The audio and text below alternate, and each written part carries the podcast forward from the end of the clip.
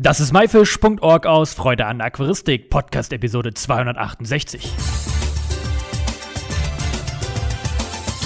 Hey zusammen, mein Name ist Lukas Müller und danke, dass du dir Zeit nimmst, mir und meinem Gast zuzuhören. In der heutigen Episode geht es um einen Garnelenverrückten, wenn ich das mal so sagen darf, der auch ein großes Interesse an Fröschen bzw. Reptilien hat. Da haben wir den Lars am Telefon. Hallo Lars, schön, dass du hier bist. Wie geht's dir? Hallo Lukas, mir geht's wunderbar. Bis jetzt bin ich super durch die Corona-Krise gekommen. Ich hoffe, das bleibt so. Und insofern freue ich mich, dass wir mal wieder zusammen sprechen. Oh ja, da freue ich mich auch sehr drüber und das hört sich natürlich sehr gut an, dass du das alles sehr gut überstanden hast. Du bist ja eigentlich in der Aquaristik bekannt für die Garnelenhaltung und Züchtung und bist ja darin ein Profi. Allerdings hast du ja selber auch ein großes Interesse an der Terroristik gefunden. Was findest du daran so spannend? Also ich betreibe Aquaristik und Terroristik schon von Kind auf an. Ich konnte das für mich nie so richtig trennen. So, ich hatte von Kind auf an eigentlich nie so Interesse an Fell und Federn. Das war nicht so mein Ding. Mein Ding waren schon immer Schuppen. Und von daher war auch immer Terroristik. Da gibt's so spannende Sachen. Ähm, die ich noch machen möchte, die ich schon gemacht habe. Und insofern, das ist so faszinierend wie Aquaristik und auch so vielfältig. Was hältst du denn selber oder hast du schon selber gehalten? Also aktuell habe ich ähm, relativ viele Pfeilgiftfrösche, ähm, noch ein paar kleine Geckos und seit rund zwei Jahren beschäftige ich mich intensiver mit Chamäleons, nachdem ich auf Madagaskar war und ich dort Chamäleons im Habitat gesehen habe, in ihrer natürlichen Umgebung, bin ich da fasziniert von und versuche mich da gerade so ein bisschen reinzufummeln, weil Chamäleons doch ein bisschen aufwendiger sind, will ich mal sagen. Hast du gerade Pfeilgiftfrösche gesagt? Was kann man sich denn darunter vorstellen? Ah, das sind diese kleinen bunten Fröschchen, die teilweise recht winzig, so Daumennagelgroß bis so Hühnerei groß ähm, meistens super bunt in Farben, dass sie aussehen, als wenn sie einer mit Airbrush lackiert hat. Ähm, und die werden im großen Überbegriff äh, als Pfeilgiftfrösche bezeichnet. Also weil tatsächlich wohl der ein oder andere Frosch ähm, von Indios oder vielmehr deren Sekrete, Hautsekrete benutzt werden, um Pfeile zu vergiften. Aber die allermeisten Frösche sind minder giftig und in Gefangenschaft schon mal gleich gar nicht, weil denen das natürliche Futter fehlt. Also ist der jetzt gar nicht für dich äh, zu Hause giftig? Nein, also ähm, man geht davon aus, dass die, die Frösche können selber kein Gift produzieren. Sie können das Gift ihrer Nahrung, Spinnentiere und Ameisen wohl verstärken oder aufbereiten, ähm, dass es dann äh, wirklich hochtoxisch wird aber ähm, so ohne dieses natürliche Futter sind die nicht in der Lage, Gift zu produzieren. Okay, das ist ja interessant. Und welche Farbform gibt es da? Ui, da gibt es schwarz-gelbe, da gibt es leuchtend blaue, leuchtend orange, leuchtend gelbe, grün-schwarze, rot-schwarze. Derer Variation sprengt den Rahmen. Also die Variabilität ist so immens groß das kann man sich gar nicht vorstellen, wenn man da nicht schon mal sich mit beschäftigt hat. Und welche Farbform hast du oder wie viele hast du davon? Also ich habe in der Masse im Moment ein Pfeilgiftfrosch, das Erdbeerfröschchen, hat wahrscheinlich schon der ein oder andere mal gehört.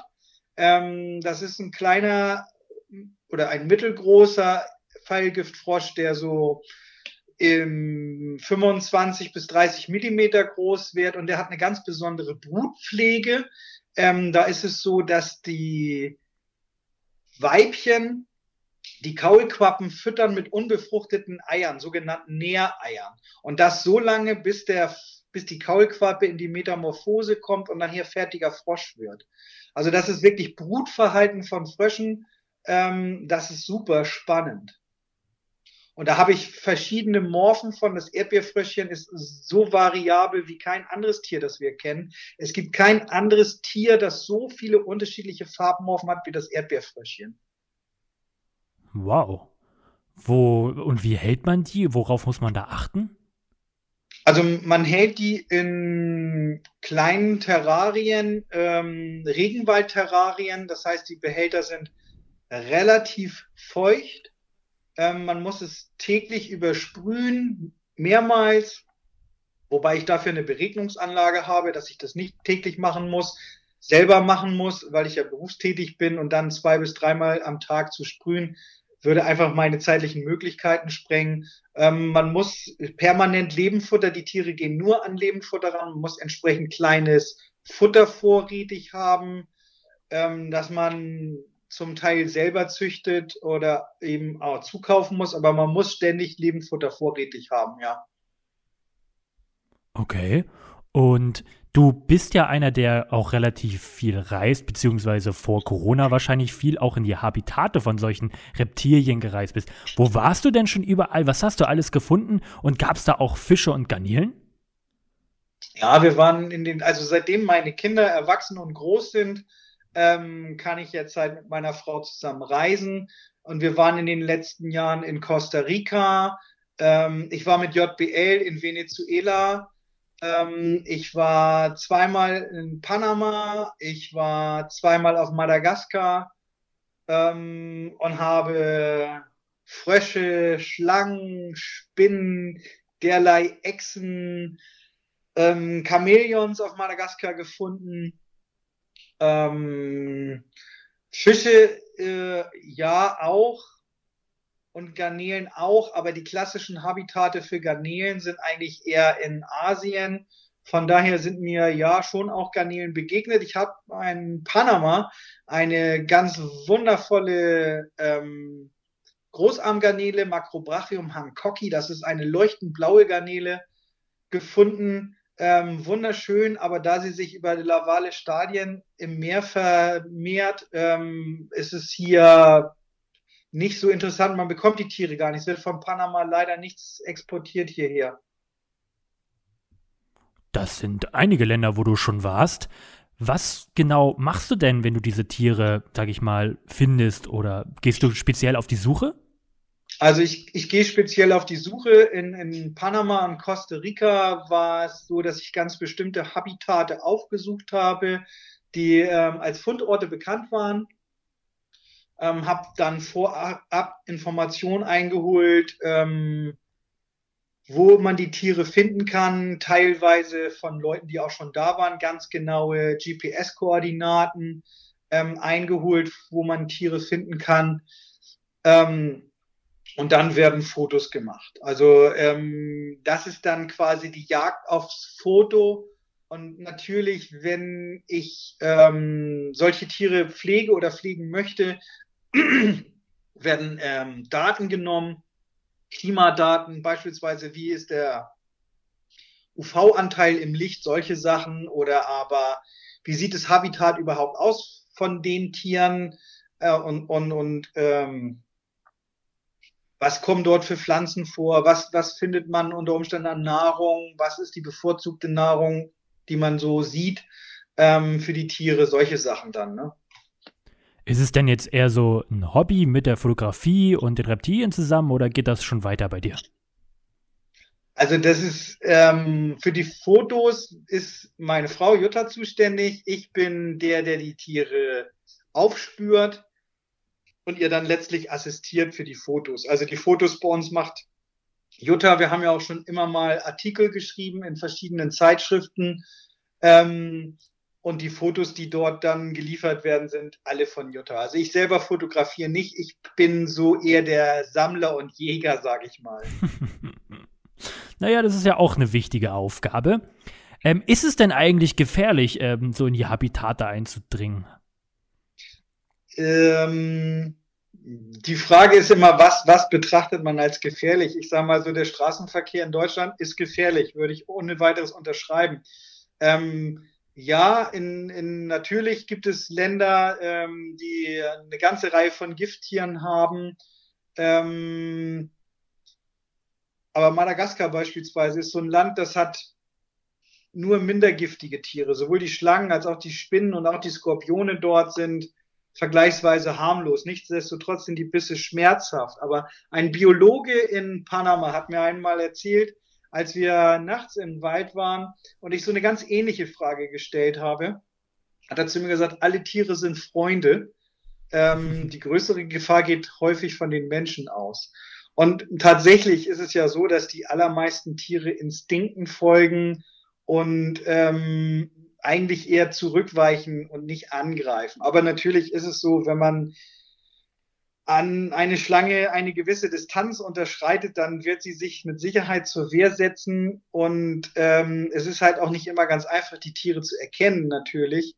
Aber vom Grundsatz her würde ich erstmal sagen, es ist nicht zwingend gefährlich, wenn man sich entsprechend kleidet. Also wenn ich in den Regenwald gehe, habe ich immer sehr hohes Schuhwerk an, also keine Flipflops oder Sandalen oder solche Sachen. Ich habe immer lange Kleidung an, ähm, über Beine und über die Arme das sind schon mal so Grundvoraussetzungen, dass man sich ganz gut schützen kann. Ne? Und wenn man sich tatsächlich mal irgendwo hinsetzt oder so, dann muss man schon oder hinkniet, um Fotos zu machen, muss man die Umgebung schon vorher natürlich ein bisschen untersucht haben, dass man sich nicht auf, aus Versehen in eine Schlange kniet oder so. Ne? Also es ist halt häufig so, ich habe das auch mehrfach erlebt, ähm, dass äh, die so gut getan sind, du kannst wirklich 30 Zentimeter daneben stehen, wenn die Schlange sich nicht rührt, wirst du sie nicht sehen. Aber es ist halt auch so, dass in bestimmte Habitate nehmen wir eigentlich immer Guides vor Ort. Ähm, alleine in den Wald zu gehen, macht häufig keinen Sinn, weil man sieht sehr viel weniger, als wenn man ortskundige Leute dabei hat, die einfach den Wald kennen und die auch genau wissen, wo man welches Tier findet. Denn nur weil das heißt, ja, in diesem Abschnitt, was weiß ich, auf fünf Quadratkilometern gibt es dieses Tier, weißt du ja immer noch nicht, wenn das klein ist, wie du es finden sollst. Wir reden ja nicht von Tieren, die wie eine Kuh so groß sind. So, von daher, also wir machen es, auf Madagaskar ist es zum Beispiel in den Nationalparks so, du musst immer einen Guide nehmen, sonst darfst du gar nicht in die Nationalparks rein. Und auch in Mittelamerika haben wir häufig Leute vor Ort gefragt, ähm, wo können wir ortskundige Leute ähm, finden, die, die mit uns zusammen in den Wald gehen. Ne? Hm, hast du denn auch schon den Pfeilgiftfrosch in einem Habitat gefunden? Ah ja, ich habe in Venezuela beispielsweise Dendrobates leucomelas gefunden. Das ist so ein schwarz-gelber Frosch, ähm, wunderschön. Ähm, das war ein Grund, warum ich mit nach Venezuela wollte weil ich einfach mal sehen wollte, wie dieser Frosch im Habitat lebt und wie er da so quasi auftritt. Oder auch das Erdbeerfröschchen in Costa Rica und in Panama haben wir davon ganz viele Morphen gefunden. Ähm, ja, natürlich habe ich die Tiere dort schon gefunden. Es ist auch nicht so schwierig, wie, wie man sich das vielleicht vorstellt. Also der Frosch ist tatsächlich ja, wie gesagt, im, im, im Maximum vielleicht 30 Millimeter groß, aber nichtsdestotrotz, da wo er wirklich vorkommt, kommt er häufig in sehr hohen Dichten vor. Also wir reden dann tatsächlich davon, dass auf einem Quadratmeter ähm, teilweise bis zu zehn Frösche zu finden sind. Ähm, und insofern, wenn man, wenn man genau weiß, wonach man sucht und wo man suchen muss, findet man halt auch die Tiere. Was zum Beispiel bei Chamäleons viel schwieriger ist. Also du kannst 30 Zentimeter vor dem Chamäleon stehen, es sitzt vor dir im Baum und du siehst es schlichtweg nicht. Ja. So, weil es halt so gut getarnt ist, dass, dass du es einfach nicht siehst. Schlicht und ergreifend. Ja, das hat man ja auch, wenn man ein Terrarium reinguckt, wo ein Chamäleon drin sein soll. Man braucht ziemlich lange, bis man es gefunden hat. Ja, genau, genau. Ich habe das teilweise, ich habe ähm, Chamäleons, die sind wirklich 30 Zentimeter groß. Ähm, und du stehst einen halben Meter vom Terrarium weg und du siehst es nicht. So, ja. wo du denkst, es kann nicht sein, es muss da sein. Aber wenn du dir dann ein bisschen Zeit lässt, irgendwann hast du es erst spät. Ne? Aber in der Natur ist es halt noch mal schwieriger. Hast du denn eigentlich Angst, dass sich mal irgendwas Giftiges in der Natur beißen könnte, trotz Schutzkleidung? Nee, wenn ich da Angst vor hätte, würde ich zu Hause bleiben. Ich sag mal so, wer, wer Angst davor hat, ähm, der kann sich da solche Sachen im Fernsehen angucken. Man muss schon ein bisschen neugierig sein, ähm, aber Angst ist mh, mm, immer ein schlechter Begleiter. Man muss vorsichtig sein, das ist überhaupt gar keine Frage. Und man muss umsichtig sein, aber ich glaube, Angst? Nein, Angst habe ich gar nicht. Das klingt auf jeden Fall sehr gut. Kann denn jeder so eine Reise machen und in diese Habitate mit einem Guide äh, hin, hinfahren? Also es gibt sicherlich Länder, wo man nicht alleine reisen kann. Also ich zum Beispiel würde nicht alleine nach Madagaskar reisen wollen. ähm, weil das in vielerlei Hinsicht schwierig ist, alleine zu bereisen. Also zum einen ist da schon mal die sprachliche Barriere. Ich spreche kein Französisch. Ähm, mit Englisch kommt man semi gut zurecht dort. Und auch sonst sind viele Sachen auf Madagaskar schwierig. Aber beispielsweise Mittelamerika, Costa Rica und Panama hätte ich keine Bedenken, jemanden loszuschicken, der freundlich und offen ist. Also die Landessprache ist ja überwiegend Spanisch. Ich spreche auch kein Spanisch, bis auf wenige Brocken. Also bedanken kann ich mich natürlich und ich kann mir was zu trinken bestellen. Ähm, aber dann erschließt sich das auch oder dann war es das auch für mich. Aber man kommt ähm, sehr gut mit Englisch zurecht, insbesondere auch in Panama. Aber wenn man einmal im, unterwegs ist und auf indigene Bevölkerung trifft, die definitiv kein Englisch spricht, mit Händen und Füßen bin ich noch immer klargekommen, wenn man nett und freundlich ist. Das ist das A und O bei solchen Reisen. Man muss offen sein und nett und freundlich sein. Und dann gibt es noch sicherlich gewisse Verhaltensregeln in solchen Ländern, dass man zum Beispiel nicht nachts mit dem Auto unterwegs ist. Das kann halt immer gefährlich sein. Man darf halt immer nicht vergessen in solchen Schwellenländern oder Entwicklungsländern, dass die Leute teilweise sehr arm sind. Und da gibt's halt ja, vielleicht auch böse Buben. Aber am Tage ist es nach meiner Erfahrung eigentlich immer relativ safe.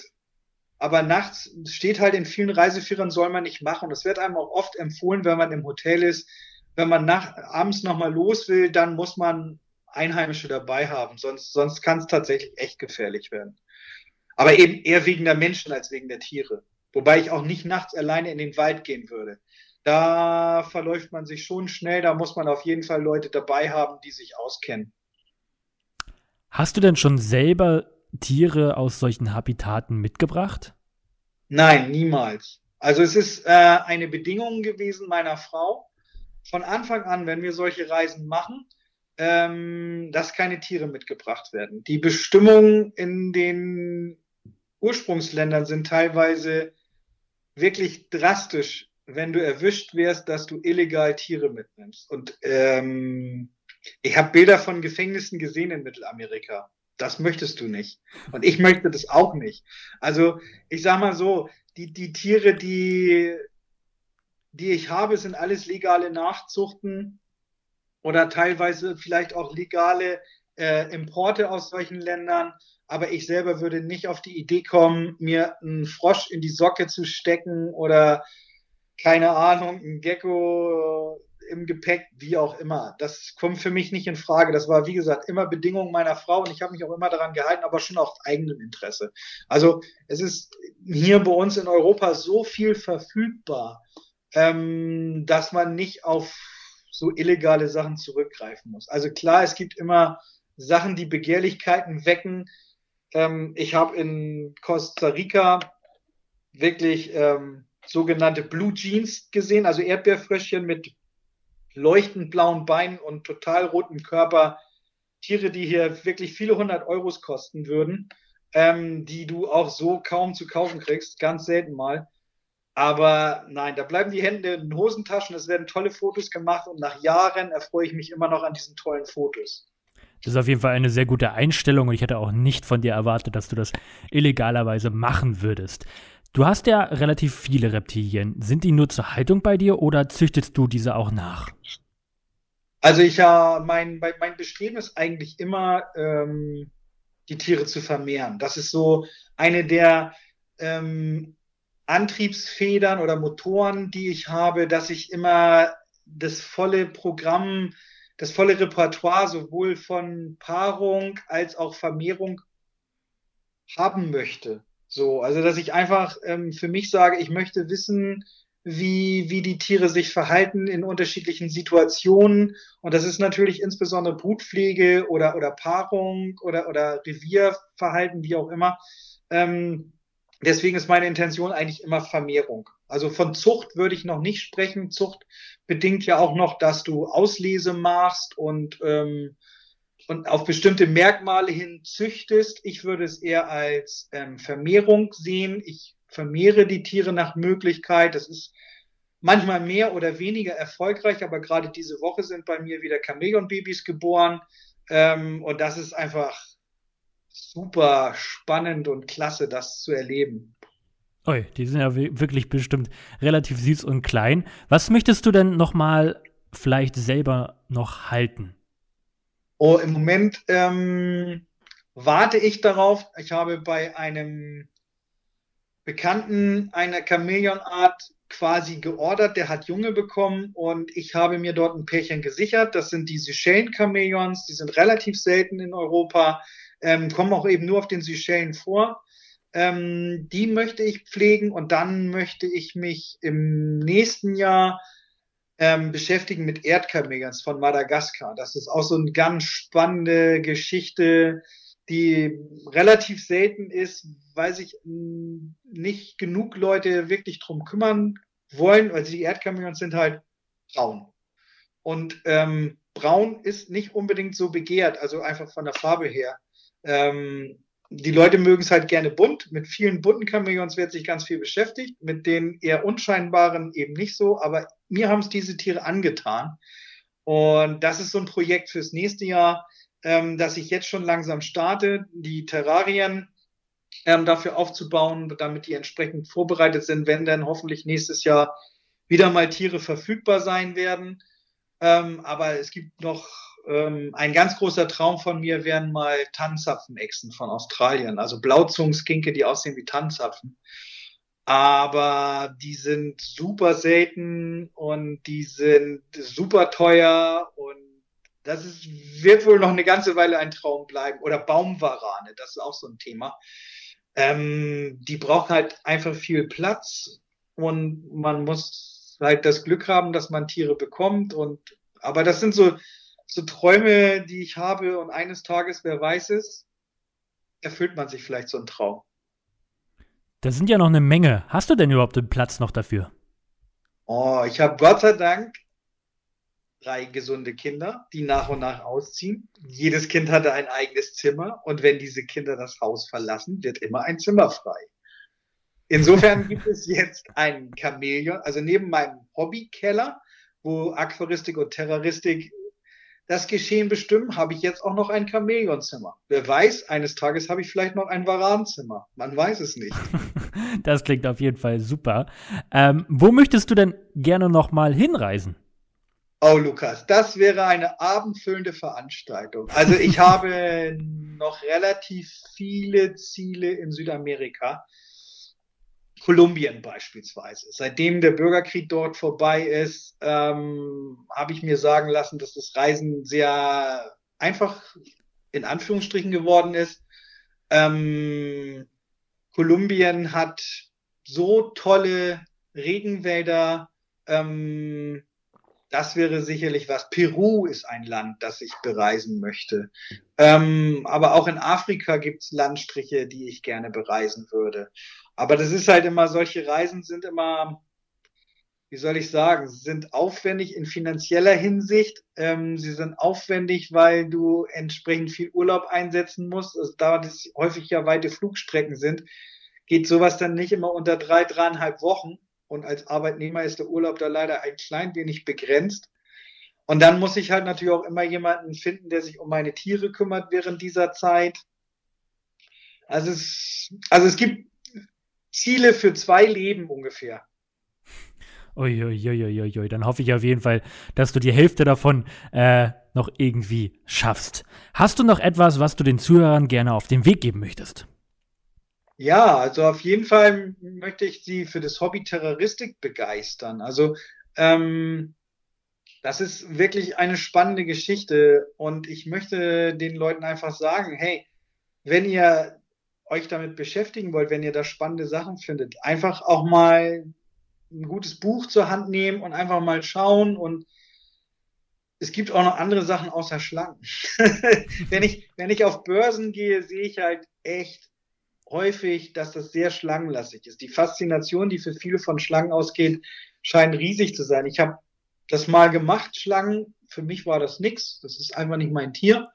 Aber da gibt's halt noch viele mehr. Aber Terroristik ist ein spannendes Feld, das ja auch Grenzbereiche hat zwischen Aquaristik und Terroristik.